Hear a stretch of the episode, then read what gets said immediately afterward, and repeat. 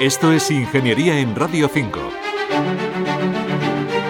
Los pinos son árboles de gran importancia económica y ambiental. Están considerados los pulmones de las grandes ciudades por la cantidad de oxígeno que producen y se emplean como material de construcción para fabricar papel, resinas, barnices y adhesivos. Se puede decir que su origen y evolución coincide en parte con la de los dinosaurios, ya que los primeros pinos aparecieron en el Mesozoico, hace más de 200 millones de años, y alcanzaron su mayor diversidad en el Cretácico, hace entre 144 y 65 millones de años. Luis Gil es ingeniero de montes y miembro de la Real Academia de Ingeniería. Desde hace 200 millones de años es cuando aparece el género Pinus, pero a partir de otros predecesores que eran muy próximos y van dominando a los pteridófitos, a lo que es el carbonífero, que son los helechos gigantescos y todo ese tipo de, de vegetación. Y entonces cuando surgen los pinos, pues son más eficaces en la capacidad de sobrevivir durante periodos de tiempo muy largos. El cambio climático que se produjo hace 55 millones de años dio lugar a unas cálidas y húmedas condiciones que provocaron la extinción de la mayoría de las especies de pinos localizadas en latitudes medias.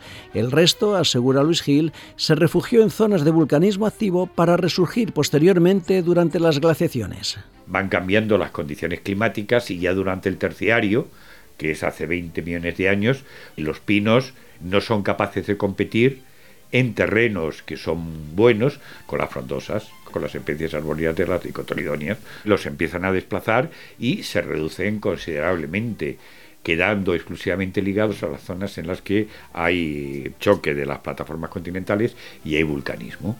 Por ejemplo, en España el pino canario estaba presente en la península ibérica y desaparece conforme desaparece el volcanismo que existía en el campo de Calatrava o que existía en Gerona, o sea, en las zonas donde se mantenía el volcanismo activo, durante el terciario se conservaron y no vuelven a alcanzar una capacidad de competir hasta que llegan las glaciaciones. Entonces ahí sufren más las especies frondosas, quedan más reducidas sus áreas de presencia y en cambio los pinos mantienen una presencia mucho mayor. Y luego nuevamente hay una disputa, si podríamos decir, por los terrenos, donde los pinos quedan exclusivamente ligados a aquellos terrenos donde verdaderamente se dan unas condiciones de pobreza de suelo.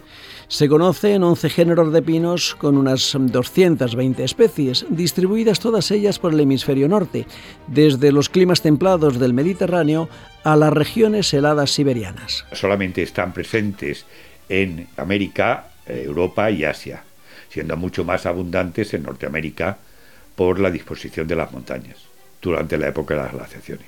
Lo que ocurre es que el sistema conductor, el silema de las coníferas, está más adaptado a los periodos secos y a los periodos fríos, porque durante el invierno el agua que está en el interior de los elementos conductores se congela.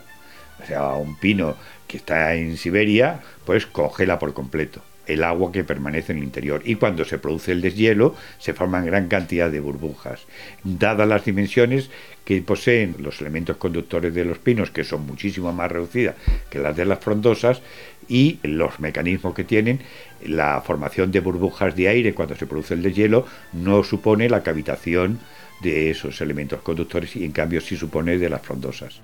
Y como asegura Luis Gil, los pinos son árboles frugales capaces de soportar condiciones de suelo y clima bastante severas. Si un terreno no es frugal, indudablemente no estará ocupado por un pinar.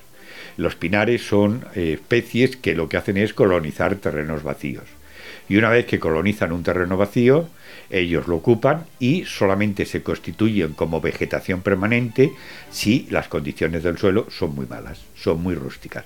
Si las condiciones del suelo son positivas, entonces lo que ocurre es que se van adentrando en su interior las especies de frondosas y los desplazan. En España pues tenemos regiones bien claras, como es la tierra de pinares de Segovia, están sobre arenas el campesino cuando inicia la transformación del suelo, cuando inicia el cultivo, no son tontos y eh, van a aprovechar los mejores suelos, de manera que el mayor porcentaje de bosque deforestado es un bosque de frondosas, mientras que lo no deforestado eran bosques de pinos. Esto es Ingeniería, es un espacio de Radio Nacional de España y la Real Academia de Ingeniería. Manuel Sierra Valero, Radio 5, Todo Noticias.